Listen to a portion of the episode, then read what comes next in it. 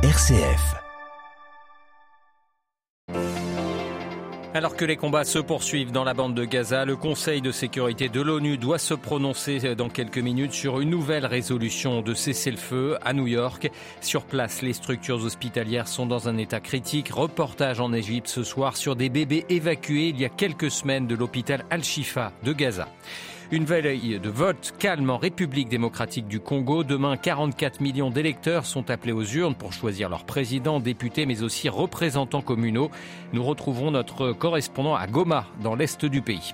Au sommaire de ce journal également, les parlementaires en France, enfin d'accord sur le projet de loi immigration, un texte très sécuritaire qui fait beaucoup réagir qui sera voté ce soir au Parlement. Et puis direction Madagascar à la fin de ce journal où nous retrouverons un missionnaire français. Il nous dira comment il se prépare à Noël dans les petits villages de son diocèse. Radio Vatican, le journal Olivier Bonnel. Bonsoir, les combats se poursuivent sans répit dans la bande de Gaza. Selon l'Agence des Nations Unies pour les réfugiés palestiniens, l'UNRWA fournit ce mardi plus de 90% des Gazaouis ont été déplacés et 60% des infrastructures du territoire détruites au 74e jour de cette guerre. Le Conseil de sécurité de l'ONU, je vous le disais en titre, doit voter tout à l'heure sur une nouvelle résolution de cessez-le-feu. La pression internationale sur Israël qui se poursuit notamment de la part de ses alliés. Après les États-Unis, c'est la Grande-Bretagne qui demande à l'État une approche plus chirurgicale, clinique et ciblée dans des bombardements contre le Hamas. Les mots sont ceux de David Cameron, le chef de la diplomatie britannique. Les structures hospitalières de Gaza, elles sont toujours la cible de violents bombardements. Il y a un mois, 28 bébés nés prématurés étaient transférés de l'hôpital Al-Shifa dans le nord de la bande de Gaza vers l'Égypte. Depuis, seules quelques mères ont pu traverser la frontière pour retrouver leurs enfants. Léonie Lebrun les a rencontrés dans l'hôpital de la nouvelle capitale administrative de où les nourrissons sont soignés. Reportage. Un petit corps frêle s'agite sous le plexiglas d'une couveuse. Kinda, un mois et demi, est née fin octobre à Gaza. Sa mère Shaima l'a rencontrée il y a tout juste une semaine. Je lui ai donné naissance à Al-Shifa. Elle est restée là-bas, je ne l'ai plus revue. Quand elle est née, elle est partie en couveuse. À 23 ans, la jeune mère, forcée de fuir le nord de Gaza, a été séparée de sa fille et ne l'a retrouvée qu'ici, en Égypte, 38 jours plus tard. Quand je suis arrivée, si le nom de ma fille n'avait pas été écrit, je ne l'aurais pas reconnu. Beaucoup de nourrissons sont quant à eux orphelins. Certains portent les stigmates de la guerre. Le docteur Abdel Wahid nous présente l'un d'entre eux. Celui-là a perdu un œil dans les bombardements. Il a été opéré et aujourd'hui nous travaillons à le remplacer, à remplacer son œil droit. Reste la question de l'avenir de ces enfants, orphelins et exilés. Aucune suite n'est envisagée pour eux après leur séjour à l'hôpital. Léonie Lebrun, notre correspondante en Égypte, en mer Rouge, où le trafic maritime est quasi à l'arrêt après la multiplication des attaques de rebelles yéménites ou outils contre des navires. Une coalition internationale se met en place afin de sécuriser la région. L'Italie a envoyé euh, une frégate sur place. Un destroyer de la Royal Navy britannique est également déjà dans la région depuis ce week-end. Les États-Unis, la France, l'Espagne ou encore le Canada participent à cette euh, coalition.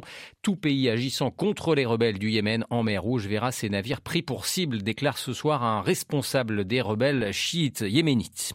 Le Conseil de sécurité de l'ONU donne son feu vert à un retrait progressif de la MONUSCO dans l'est de la République démocratique du Congo. Le retrait des casques bleus de cette force des casques bleus était demandé depuis plusieurs mois par Kinshasa. Une décision qui intervient à la veille de l'élection présidentielle. Un scrutin incertain dans le plus grand pays d'Afrique. Le président sortant Félix Tshisekedi brigue un nouveau mandat. Il a face à lui comme principaux opposants l'ancien gouverneur du Katanga, Moïse Katumbi, le candidat malheureux il y a cinq ans, Martin Fayoulou, et le prix Nobel de la paix et chirurgien Denis Mukwege. Après trois semaines de campagne électorale, la journée de ce mardi a été plutôt calme. C'est le cas de Goma, au nord Kivu, dans l'est du pays, où deux circonscriptions électorales sont pourtant exclues de ces élections pour des raisons sécuritaires. Les précisions de notre correspondant à Goma, Augustin Mossangue. La ville de Goma est calme après trois semaines de campagne électorale, à la veille du scrutin du 20 décembre. Les habitants de Goma pensent avoir une idée claire sur leur choix. Entre opposition et pouvoir, personne ne semble avoir l'unanimité. Pour quatre sièges, Goma a plus de 250 candidats à la députation nationale, partagés dans plusieurs groupements politiques. La société civile de Goma souhaite vivre la même tranquillité et l'esprit de compréhension qui a caractérisé la campagne électorale qui s'est déroulée sans incident majeur ce 20 décembre, jour des élections, et même pendant la période d'après les élections.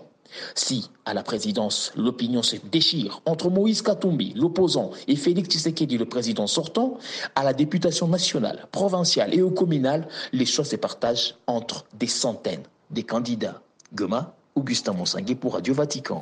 En Ukraine, le président Volodymyr Zelensky tient en ce moment une conférence de presse. Le président ukrainien qui vient de proposer de mobiliser jusqu'à 500 000 personnes face aux troupes russes. Zelensky qui a par ailleurs salué la grande victoire de son pays en mer Noire alors qu'un couloir maritime a été mis en place au mois d'août dernier pour exporter des marchandises. La question de la fin de vie au cœur des préoccupations des évêques français, la conférence épiscopale invite les fidèles à prier pour rappeler que toute vie est digne et respectable. Une intention qui est proposée à la lecture à Noël lors des messes des 24 et 25 décembre. Après avoir prié pour que la lumière de Bethléem éclaire les gouvernants, les évêques exhortent les fidèles à s'engager davantage auprès des plus fragiles et des plus vulnérables pour construire, je cite, une civilisation authentiquement humaine. La France où députés et sénateurs sont enfin d'accord sur le projet de loi immigration. Après des heures de débat, les membres de la commission mixte paritaire ont finalement trouvé un compromis cet après-midi autour d'un texte qui durcit les conditions d'accueil des migrants et fait fortement réagir l'opposition. Les précisions de Marie Duhamel.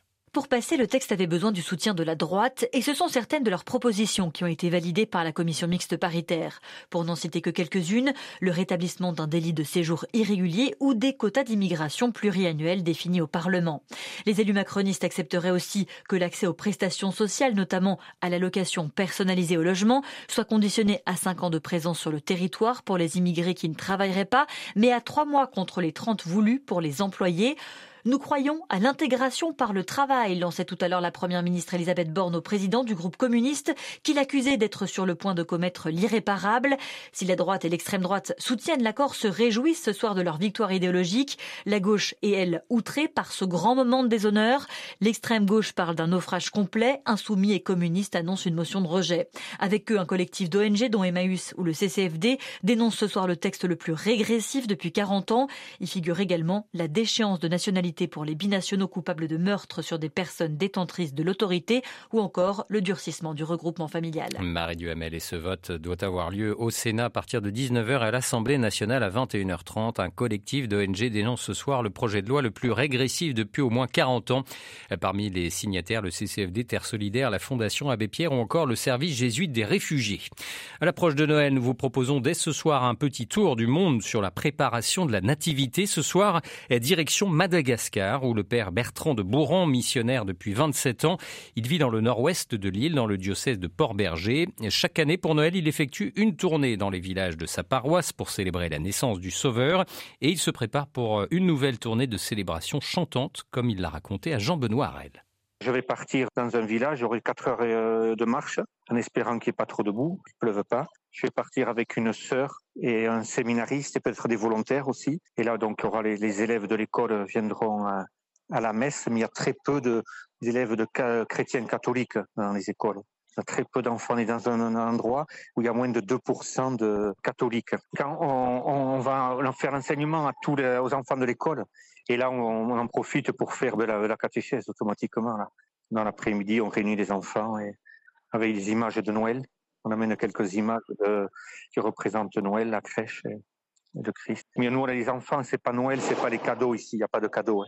Dans les villages, ils n'ont pas de cadeaux, il n'y a rien, c'est Noël, c'est la fête de la naissance du, Sauveur. Et, mais il n'y a pas le, cadeau comme les traditions en Europe. C'est par les chants. Beaucoup, beaucoup de choses passent par le chant ici, les chants spécifiques de Noël en malgache, hein. toujours en malgache. Hein. Ils vont à la prière, mais c'est une, une fête, euh, fête de Noël, c'est, c'est simple, c'est assez simple ici. Il y aura le prêtre, et on sera dans deux lieux ou, trois lieux, c'est tout. Sur les 38 églises, il y en a deux ou trois qui auront la messe. Voilà, témoignage du père Bertrand de Bourran, missionnaire à Madagascar depuis 27 ans. Avant de refermer ce journal, cet avertissement des pays du G7 à la Corée du Nord. Dans un communiqué commun, les ministres des Affaires étrangères du G7 appellent à une réponse internationale robuste aux tirs de missiles nord-coréens. Hier, Pyongyang a procédé à un nouveau tir de missile, missile intercontinental capable d'atteindre une distance comme les rejoignant, euh, rejoignant les États-Unis. Ainsi s'achève ce journal. Merci pour votre fidélité. L'information du Vatican, de l'Église et du monde reviendra demain matin à 8h30 en direct de Rome. Excellente soirée.